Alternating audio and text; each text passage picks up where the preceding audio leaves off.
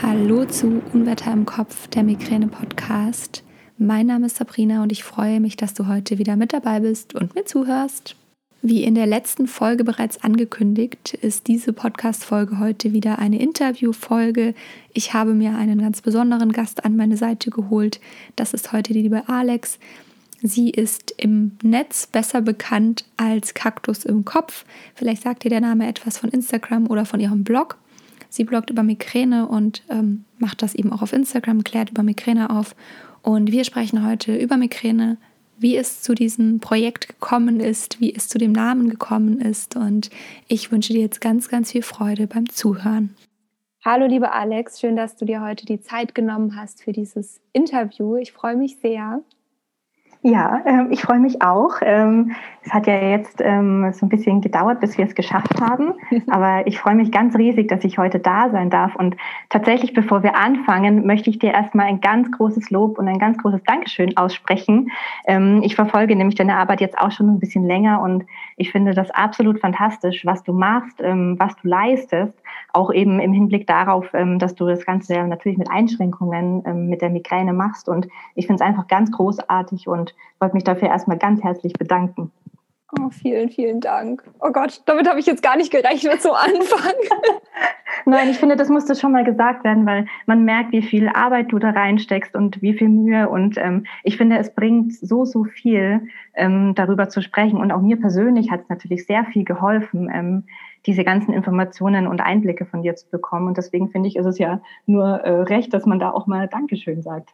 Vielen, vielen Dank. Gerne.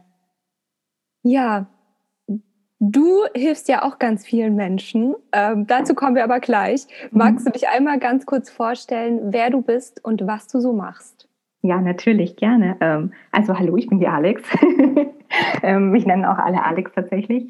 Ähm, ich bin eigentlich, ähm, also ich komme ursprünglich eigentlich aus der Verlagswelt. Ich bin eigentlich Redakteurin für Bücher mhm. und habe aber die letzten Jahre mich auch sehr viel mit Marketing beschäftigt, äh, mit Online-Marketing, Social Media, ähm, Content Creation und das ist jetzt auch ähm, der berufliche Weg, den ich gerade so ein bisschen einschlage. Aktuell mache ich tatsächlich eine kleine Kreativpause, nenne ich das. ähm, das ist tatsächlich ein bisschen ähm, auch der Migräne geschuldet. Ich habe mir bewusst eine kleine Auszeit genommen.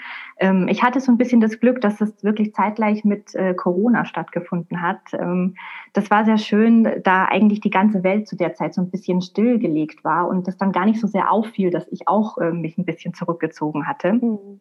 Also tatsächlich, ähm, so schlimm diese Krise ist, aber sie hat mir auch sehr viel gebracht, ähm, weil ich jetzt einfach eine Pause machen konnte. Und ich freue mich jetzt aber natürlich, dass ich auch ab nächsten Jahr dann auch wieder voll berufstätig sein werde. Aber noch ähm, mache ich eine kleine Pause und habe da natürlich jetzt auch viel Zeit gehabt, ähm, mich um meinen Blog zu kümmern. Mhm. Ja, das kommt, da kommen wir gleich zu meiner nächsten Frage. Ähm, du hast gerade schon so ein bisschen angesprochen, also du hast einen Blog, du hast einen Instagram-Account ähm, auf beiden Kanälen klärst du über Migräne auf. Warum hast du das Ganze gestartet oder auch wie kam es einfach dazu? Also tatsächlich, ähm, da muss ich vielleicht ein bisschen ausholen, wenn es okay ist. Sehr ähm, gerne. Genau, also tatsächlich ist es so, ähm, ich leide an Migräne schon seit meiner Kindheit. Ähm, also ungefähr seit, ja, seit ich sechs Jahre alt bin, so mit dem Grundschulalter fing das an. Und es war auch relativ schnell bekannt, dass es sich um Migräne handelte, ähm, da es bei uns familiär bedingt ist, also es ist mhm. genetisch vererbt. Insofern war so diese Frage ähm, der Diagnose gar nicht so relevant. Allerdings war zu der Zeit, sage ich mal, die Behandlung von Migräne einfach noch relativ unbekannt.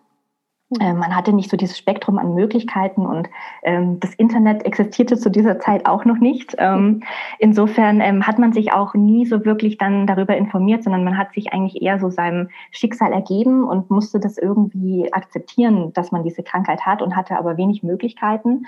Und tatsächlich ähm, hat sich das bei mir auch in meiner Vorstellung so gefestigt, ähm, dass ich irgendwie nichts tun kann. Ähm, und erst mit den letzten Jahren, wo ich dann wirklich auch angefangen habe, mich wirklich mal mit der Krankheit richtig auseinanderzusetzen, ist mir erstmal bewusst geworden, a, dass ich gar nicht alleine bin damit. Das war nämlich auch immer so ein Thema für mich, ähm, dass ich da irgendwie alleine durch muss. Mhm. Ähm, und dass ich sehr viel selber in der Hand habe. Und da kam dann natürlich auch der Gedanke, dadurch, dass ich mir so viel Wissen in dieser Zeit angeeignet hatte, ähm, dass ich dieses Wissen dann auch gerne mit allen teilen möchte, weil ich sicher bin, dass es genug Menschen gibt, die ähnliches Problem haben oder in einer ähnlichen Situation sich befinden und auch sehr dankbar sind für diese Informationen. Ja, total. Richtig schön. Der Name deiner Seite ist ja Kaktus im Kopf. Mhm. Wie kam es zu dem Titel? Ähm, das ist auch eine sehr gute Frage.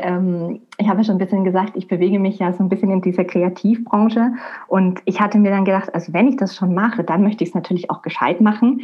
Ähm, da, da spricht natürlich auch so dieser Migräne-Perfektionist in mir durch, kennt man vielleicht. Ja. Aber ich, ich wollte irgendwie ein, ein Symbol für den Kopfschmerz finden, der auch nicht Betroffenen sofort ein Bild vor Augen führt, was es eigentlich bedeutet, mit dieser Krankheit zu leben. Und ich finde, dass der Kaktus da ähm, stellvertretend ein sehr eingängiges Symbol ist, weil ich glaube, jeder kann sich vorstellen, wie sich das anfühlt, wenn man so einen kleinen Kaktus im Kopf hat, der einen regelmäßig piekst. Mhm. Ähm, und deswegen habe ich mich dann für dieses Symbol entschieden. Ähm, und das ist auch sehr schön, ähm, über diesen Kaktus sozusagen, über das Problem zu sprechen, der auch manchmal so ein bisschen wie so ein Mittelsmann ist und das Ganze auch so ein bisschen mit Leichtigkeit und vielleicht auch mit einem Augenzwinkern begleitet. Mhm total spannend. Ich finde es immer interessant, wie viele Bilder es tatsächlich auch für die, für die Migräne gibt. Mhm. Das heißt jetzt, weiß ich nicht, Ferrari, ähm, mhm. Unwetter, dann gibt es die ganzen Mädels mit Wetter im Kopf, mhm. Gewitterkopf, all die Dinge. Ähm, und dann eben den Kaktus. Deswegen finde ich es interessant, wie du es nochmal erklärst. Also sehr, sehr spannend auf jeden Fall. Mhm. Ja, es ist ja bei dir ähnlich. Ne? Also ich finde, diese Symbole braucht es irgendwo, weil mhm. ich glaube, es ist für uns alle unfassbar schwierig, ähm, anderen, die nicht davon betroffen sind, begreiflich zu machen, was es wirklich bedeutet. Und ich finde, es braucht diese Begriffe, um das besser darstellen zu können. Ja, total. Gerade auch, weil es mit Bildern einfach viel besser zu erklären ist und auch die Menschen es viel besser nachvollziehen können. Mhm. Richtig. Total wichtig. Was ist das Ziel mit alledem?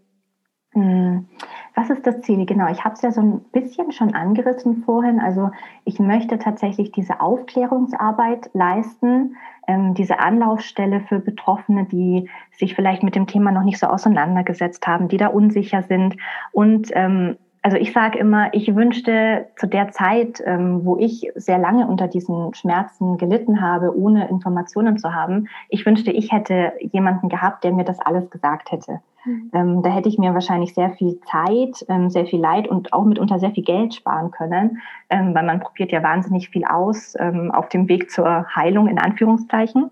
Mhm. und das ist eigentlich so ein bisschen das Ziel, dass ich ähm, meinen Beitrag dazu leiste, mein Wissen vermittle und natürlich auch ähm, ein wichtiger Punkt ist dieser Austausch. Also ich habe gemerkt, dass das Wichtigste im Umgang mit der Migräne und den Kopfschmerzen tatsächlich der Austausch mit Betroffenen ist. Den hatte ich jahrzehntelang nicht und mhm. es gibt mir einen wahnsinnigen Mehrwert wert, ähm, die Geschichten von anderen zu hören, die Erfahrungswerte von anderen ähm, zu haben und da ähm, dieses Gefühl einfach zu haben, dass man nicht alleine ist. Ja, total wichtig. Mhm. Ja, deswegen äh, freue ich mich auch wieder, wenn immer wieder, wenn ich Interviewpartner an meiner Seite habe, ähm, die da so ein bisschen was erzählen von sich. Und natürlich noch viel besser, wenn, wenn alles irgendwie frei verfügbar gemacht wird, gerade über einen Blog oder über Instagram. Und das ist natürlich sehr, sehr schön, weil ja, ich glaube, man kann da zumindest ein bisschen den Menschen, die sich noch gar nicht damit auseinandergesetzt haben, das, den langen Weg ersparen oder auch das Leid ersparen. Genau, also es ist letztendlich ja auch eine zweigleisige Geschichte. Ähm, es hilft anderen und es ist aber ja so ein Stück weit auch Eigentherapie, ähm, dass man seine eigenen Erfahrungen auch irgendwo sammelt und bündelt, weil es ist natürlich eine Fülle an Informationen und Themen, ähm, die man da in der Zeit sammelt. Und es ist auch ganz schön, das für sich selbst dann auf einen Blick zu haben. Und natürlich könnte ich sagen, ich schreibe das so in ein Tagebuch mhm. hinein, aber letztendlich ja, da ist der Blog, finde ich, einfach eine sehr schöne Möglichkeit, um das dann auch mit anderen zu teilen. Ja, total. Und ähm, es erreicht dann einfach viel, viel mehr, als wenn man es in sein Tagebuch reinschreibt. genau. Ja, das ist Und ja auch hilft. eben Genau, und das ist ja auch eben dieser Aufklärungsarbeit geschuldet, weil es, ähm, ich finde es immer wieder erschreckend, muss ich sagen, wie wenig über diese Krankheit bekannt ist, obwohl sie ja jetzt mal auf Deutschland bezogen ja so präsent eigentlich ist. Also mhm. Also es leiden ja so viele Menschen an dieser Krankheit und es ist immer wieder schockierend, auch wenn man sich eben mit Leuten unterhält, die sehr wenig darüber wissen, ähm, wie viele Mythen darüber kursieren. Und es ist natürlich auch so ein Stück weit ähm, auch das, was du machst, ne? so ein bisschen Pionierarbeit zu leisten, um dieses Bewusstsein so sanft dafür zu schärfen, was es denn eigentlich bedeutet. Ja, total. Und ich finde es auch immer wieder erschreckend, ähm, erstens mal das genau, was du sagst mit den Mythen, also was da so alles irgendwie auch bei Nicht-Betroffenen rumgeht oder wie, wie die Migräne sehen. Und auf der anderen Seite finde ich es auch immer wieder erschreckend, wie wenig auch selbst Betroffene mhm. wissen. Also wie wenig, ja, vielleicht auch, weil es nicht so krass präsent ist im Leben, was ja gut ist, auch in einer, in einer gewissen Weise, wenn man ähm, ab und zu mal einen, einen Kopfschmerztag hat. Aber ähm, dass, dass sich trotzdem so wenige mit ihrer Krankheit auseinandersetzen, das finde ich immer sehr, sehr interessant. Ähm, ja, und ich glaube, dafür braucht es eben solche Arbeit.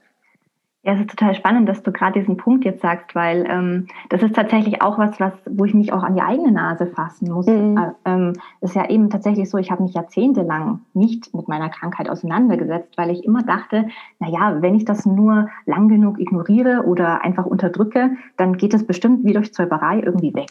Mhm. Ähm, und das ist natürlich ein Irrglauben und auch ähm, dieses Bewusstsein dafür, dass ähm, man sein Leben letztendlich mit der Krankheit gestalten muss und nicht gegen sie. Ähm, das war mir so nicht bewusst und das ist auch eben diesen Prozess geschuldet, den ich durchgemacht habe, nachdem ich angefangen habe, mich damit zu beschäftigen. Ähm, insofern kann ich eigentlich auch nur jedem ans Herz legen, ähm, dass er sich damit beschäftigt, weil es, es bringt sowieso nichts. Man, man muss es letztendlich tun. Ähm, den anderen Weg habe ich jahrelang ausprobiert und der hat mir einfach so gar nicht geholfen. Ähm, insofern, ich finde es unglaublich wichtig, dass man Verantwortung für sich selbst und mhm. eben auch für die Krankheit letztendlich übernimmt. Ja, das finde ich auch sehr, sehr wichtig. Und ich glaube, es hat auch ein, ein Thema mit der Akzeptanz zu tun. Also wie du sagst, du hast dich lange dagegen gewehrt und hast versucht, irgendwie die Krankheit zu heilen, jetzt in Anführungsstrichen. Aber im Endeffekt, sobald man sich eingesteht, okay, ich muss mich jetzt damit auseinandersetzen, ist das so ein, okay, die Krankheit ist da, ich muss sie akzeptieren in meinem Leben.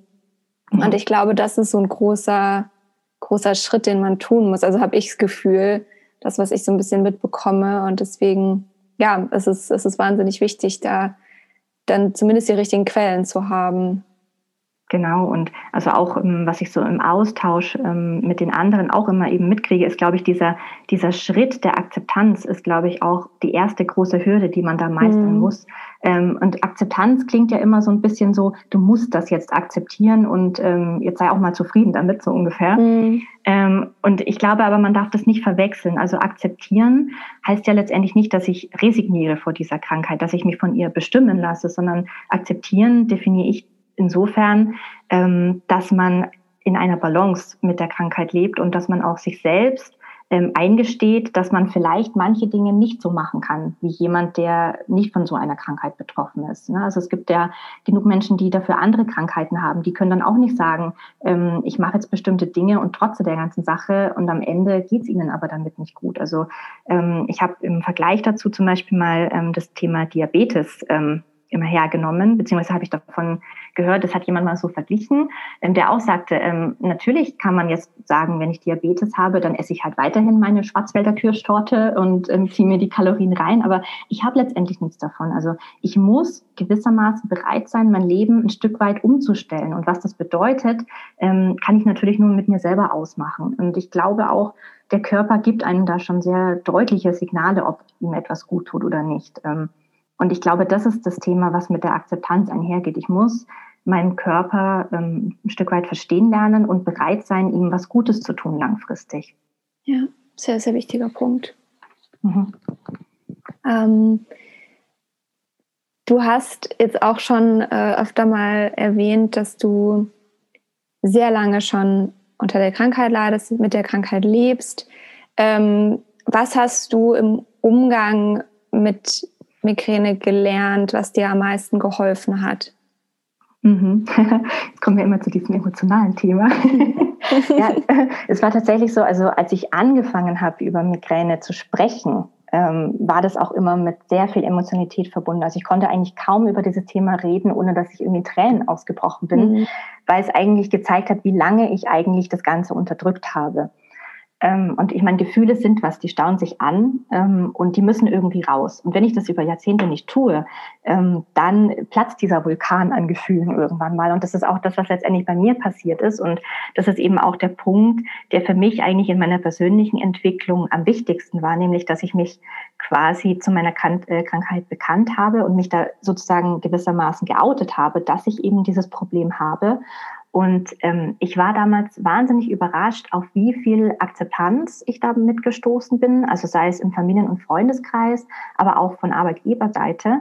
Und ähm, das war für mich letztendlich so ein bahnbrechendes Erlebnis, dass ich sage, okay, es ist gar nichts Schlimmes passiert, ähm, mhm. dadurch, dass ich das jetzt wirklich nach außen getragen habe. Und das wäre quasi eigentlich auch so mein, mein erster Tipp äh, für diejenigen, denen es vielleicht ähnlich geht, dass sie sich einfach trauen, ähm, offen darüber zu sprechen, weil das auch eben ein Teil ähm, dieses ganzen Spektrums ist, was man tun kann, um mit der Krankheit zu leben. Und man kann sie nicht verstecken. Also es ist eine unsichtbare Krankheit, man sieht sie nicht. Ja, also ich kriege das auch immer wieder zu hören, wenn ich irgendwo bin und sage, Mensch, eigentlich habe ich jetzt gerade, ich merke, ich bekomme Migräne und die Leute sind immer überrascht und sagen, Mensch, man sieht dir das überhaupt nicht an. Mhm. Ähm, na, das kennst du ja sicherlich. Ja das ist wie eine Maske, die man trägt. Ja, wir haben das über Jahre oder jetzt in meinem Fall über Jahrzehnte perfektioniert. Natürlich, ich weiß genau, wie ich mein Pokerface aufsetzen kann und das hat mir auch in vielen Situationen natürlich immer geholfen.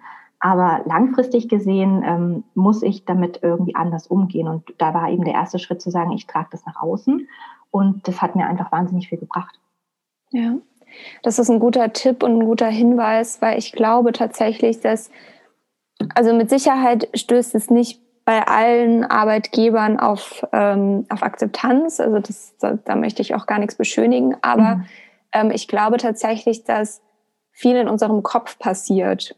Mhm. Also dass wir denken, um Gottes Willen, wenn die auf der Arbeit das alles wissen, ähm, dann werde ich gekündigt. Also diese ganzen Ängste, die kommen dann auf. Oder ich werde nicht mehr ernst genommen und ähm, ich werde nicht mehr als belastbar angesehen und so weiter und so fort. Und ich glaube, wenn man mal den Schritt geht und sich, sich traut, dazu, darüber zu sprechen, genau wie du sagst, dann ähm, passiert da ganz viel.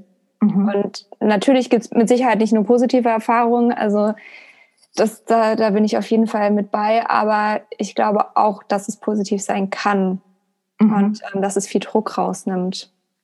Genau, also, also absolut, das ist ganz richtig, was du sagst. Ähm, das muss man natürlich immer auf die individuelle Situation ähm, auch abstimmen. Also es gibt sicherlich auch viele Branchen oder Berufe, wo das ein absolutes No-Go wäre. Mhm. Ich hatte eben das große Glück, ähm, dass es bei mir relativ einfach ging. Es ist aber auch mit sehr viel ja, wie soll ich sagen, also ich habe da auch sehr damit gehadert. Also das war jetzt mhm. äh, nicht so, dass ich sage, ach, morgen gehe ich mal hin und erzähle das, sondern mhm. das war ein Prozess von mehreren, mehreren Monaten, ähm, wo ich mit mir selber gehadert habe, soll ich das wirklich tun? Also man hat richtig mir angesehen, was für einen inneren Kampf ich da auch geführt habe, weil natürlich ähm, ähm, in meinen Augen, und das ist das, was du gesagt hast, dass es viel im Kopf stattfindet, in meinen Augen war es ein Zeichen von Schwäche dass ich mhm. zugebe, dass ich vielleicht in einigen Momenten nicht so leistungsfähig bin wie andere. Und ähm, tatsächlich war es aber letztendlich, also aus meiner persönlichen Erfahrung her dann so, dass die meisten mir das dann als Stärke angerechnet haben, weil sie sagen, es ist absolut verblüffend, was du trotz dieser Einschränkungen leistest. Und das ist ja immer so ein bisschen was, ähm, was man Migränikern auch nachsagt, dass sie ja wahnsinnig leistungsfähig sind, weil sie dann eben in den Momenten, in denen sie quasi schmerzfrei sind, also quasi einen normalen Tag haben, ähm, dass sie dann ja so wahnsinnig effektiv sind. Also das kennst du ja sicherlich auch. Ich weiß, an so Tagen, an denen ich morgens aufwache und dann stelle ich erstmal fest, hm, irgendwas ist heute anders. Was ist es denn? Bis ich erstmal äh, darauf komme, dass ich einfach keine Schmerzen habe. Mir geht's einfach gut. ja, ein, ein, ein, normaler Tag. Oh mein Gott, ja. was mache ich? Und dann, und dann geht's los. Ja, was mache ich mit diesem Tag? Ja, dann, ähm, dann bin ich hier wie so ein Flummi. Ja, also an diesen Tagen erledige ich quasi alles, was ich normalerweise in einer Woche vielleicht erledigen mhm. würde, weil ich gar nicht weiß, wohin mit meiner Energie. Ähm, und das ist eben so ein Punkt. Also ich glaube, wir Migräniker haben das schon relativ gut im Griff, wie wir damit umgehen, um trotzdem äh, so zu performen, dass es ähm, auch für Arbeitgeber letztendlich keinen Nachteil dadurch gibt. Wir müssen, glaube ich, unsere Kräfte letztendlich immer anders bündeln. Also ich habe dann auch viel ähm, darüber gesprochen, dass ich sage, es gibt eben Tage, da falle ich aus, da kann ich nichts dran ändern. An anderen kann ich dafür aber doppelt so viel leisten. Mhm. Ähm, das ist natürlich sehr individuell. Ja, ja total.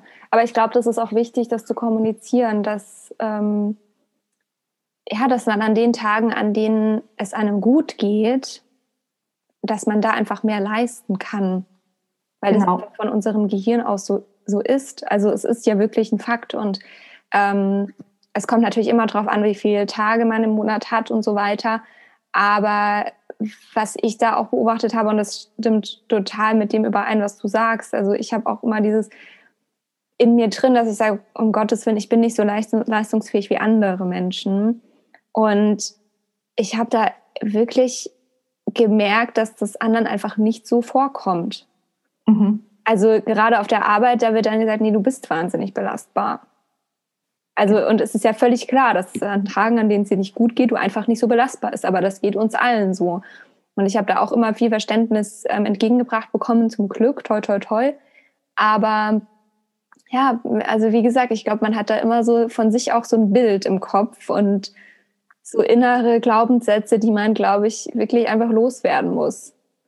Genau, und das ist ja letztendlich, und da kommt ja auch wieder dieses Thema mit dem Austausch ähm, mhm. mit hinzu. Also ich glaube, es ist sehr wichtig, dass man über solche Sachen eben auch spricht und wie gesagt, ich würde mir da auch einfach Hilfe holen. Ja, also dass mhm. man eben auch diese, diese Verhaltensmuster, die man da an den Tag legt, weil die dienen ja einem bestimmten Zweck, die dienen ja dazu, dass du funktionierst und die, die helfen dir natürlich auch, aber sie sind halt vielleicht nicht unbedingt richtig.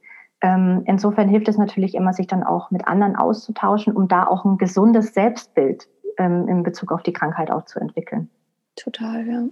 Und auch auf der, auf der Arbeit Hilfe holen. Ja, also, genau. Ähm, vielleicht auch erstmal mit einem, mit jemandem, mit dem man sehr gut kann oder der die einem vielleicht viel besser kennt als die anderen Kollegen, ähm, dass man da vielleicht erstmal anfängt und so kleine Schritte geht. Also wie du vorhin gesagt hast, die Situation ist immer sehr individuell oder man spricht mit der die oder der dem Schwerbehinderten Beauftragten in der, im mhm. Unternehmen, wenn es das gibt, je nach Größe, ähm, mhm. dass man da mal sich Hilfe und Unterstützung holt. Also ich glaube, es gibt viele verschiedene Wege, um da irgendwie ans Ziel zu kommen. Aber wie du auch ganz richtig gesagt hast, es ist ein Prozess und man muss da auch für sich selbst schauen, wo man steht im Prozess. Aber ich glaube, dass es sehr viel erleichtern kann und Druck rausnehmen kann.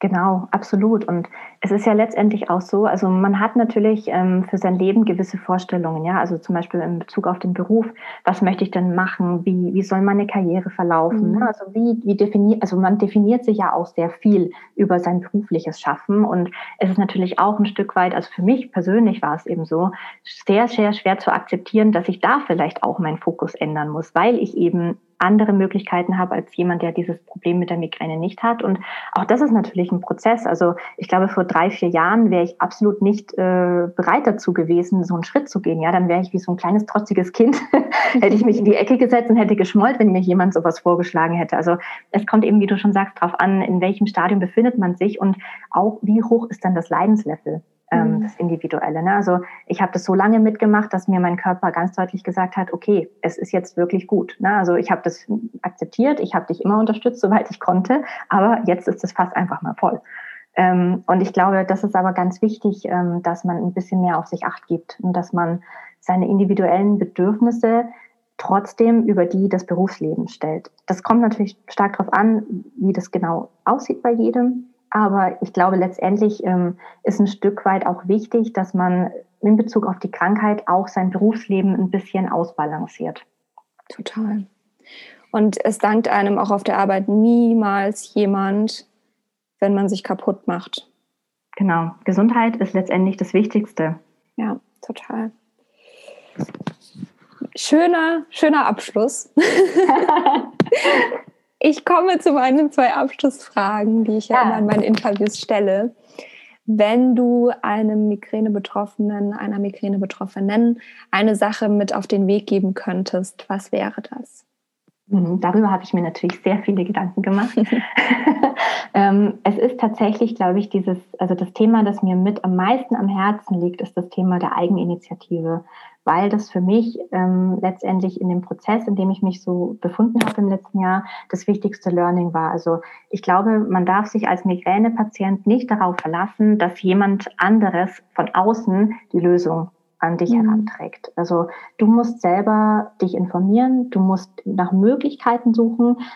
Es ist ja auch insofern so wichtig, weil nicht jede Therapie oder nicht jedes Medikament hilft ja bei jedem gleich. Ähm, insofern, du musst für dich selber deinen richtigen Weg finden und dabei ist es eben auch ganz wichtig, dass du auf dein Bauchgefühl hörst. Also wenn, wenn der zum Beispiel dein behandelnder Arzt zu dir sagt, äh, es gibt eine Studie, die belegt, dass ähm, keine Ahnung, ähm, prophylaktische Medikamente bei so und so viel Prozent geholfen haben und bei dir aber das einfach nicht funktioniert, dann ist es vielleicht einfach nicht die richtige Therapie. Mhm. Ne? Ähm, insofern, das, ich finde, das Bauchgefühl ist da ganz wichtig und das kann man aber, glaube ich, auch nur entwickeln, wenn man sich selber informiert und ähm, wenn man letztendlich seinen eigenen Weg auch findet. Und das ist ein Prozess und den muss man auch irgendwie bereit sein ähm, zu gehen. Ja, sehr, sehr schön. Mhm wenn du einem Nicht-Betroffenen, einer Nicht-Betroffenen eine Sache mit auf den Weg geben könntest, was wäre das? Ah, ja, das ist ein bisschen schwieriger. Ähm, ich glaube, mein größtes Anliegen wäre, dass die Krankheit ähm, nicht mehr so unterschätzt wird. Also ähm, mir, man muss aber da, glaube ich, sich auch immer so ein bisschen an die eigene Nase fassen. Also ich habe ja vorhin gesagt, ich habe ja jahrelang nicht über meine Krankheit gesprochen. Mhm. Ähm, natürlich, mein engster Freundes- und Familienkreis wusste das natürlich und ähm, ich habe da auch zum Beispiel von meinem Mann sehr, sehr viel Unterstützung erfahren, ja, der mich da immer, egal in mein, was ich entschieden habe oder was ich ausprobieren wollte, hat mich in allem unterstützt und das ist auch wahnsinnig wichtig. Ähm, ich glaube aber eben, dass man auch den Leuten die Chance geben muss, ähm, das Ganze zu verstehen. Also wenn ich nicht drüber spreche, dann kann auch keiner wissen, wie ich mich fühle. Und mir fiel das eben jahrelang sehr schwer, weil ich eben nicht diese Schwäche zeigen wollte. Also ich wollte überall perfekt sein. Ne? Ich wollte die perfekte Freundin sein, die perfekte Ehefrau, die perfekte Schwiegertochter, was auch immer. Ja? Ähm, ich wollte, dass es auf allen Ebenen funktioniert. Und ich glaube, ähm, man kann den Leuten das ja auch schlecht begreiflich machen, dass es einem schlecht geht, wenn man es nicht zeigt. Ja. Ähm, genau. Also insofern ähm, wäre so mein Tipp, ähm, auch den Leuten begreiflich machen, wie, wie du dich fühlst ähm, und ähm, genau ihnen die Chance geben, das zu verstehen. Und dann aber natürlich sollten auch ähm, Leute, die davon nicht betroffen sind, dann natürlich nicht mit diesen altklugen Ratschlägen äh, kommen, wie so, oh, ich habe auch ab und zu mal Kopfschmerzen, ähm, ich trinke dann immer ein bisschen mehr Wasser. das ist so der Klassiker. Ja, ja, ja. Ähm, na, genau, das, das kennen wir zuhauf. Ähm, Geh mal in die frische Luft. Genau, also das, das Wichtige wäre, dass man das dann auch wirklich ernst nimmt, dass es nicht mit normalen Kopfschmerzen vergleichbar ist und dass ähm, das Leben mit Migräne einfach vielleicht auch einem eigenen Rhythmus folgt und dass man ähm, zum Beispiel Verabredungen nicht deshalb absagt, äh, weil man irgendwie zu faul ist oder gerade äh, nicht möchte, sondern also ich, ich sage dann auch immer, mein Gott, ich wäre jetzt wirklich lieber auf der Party gewesen als alleine in meinem dunklen Kämmerlein. Mhm. ähm, na, also ich glaube, das ist so die wichtigste Message in der, in der Beziehung. Ja, total. Ich danke dir für deine ja. Zeit. Oh, es war richtig schön. Vielen Dank. Ich freue mich total. Ja, ich freue mich auch, dass du dir die Zeit genommen hast. Und ähm, vielen Dank für deine Arbeit. Ich verlinke natürlich alle, alle Links äh, in den Show Notes in der Podcast-Beschreibung, also sowohl zum Blog als auch zu deinem Instagram-Account. Und dann darf da natürlich der ein oder andere vorbeischauen, ähm, mhm. bei dem du jetzt das Interesse geweckt hast. Ja, super, dann freue ich mich natürlich. Vielen Dank. ja, sehr, sehr gerne. Und ja, ähm, dann wünsche ich dir noch einen ganz, ganz tollen Tag. Ja, das wünsche ich dir auch. Mach's gut, liebe Sabrina. Dankeschön.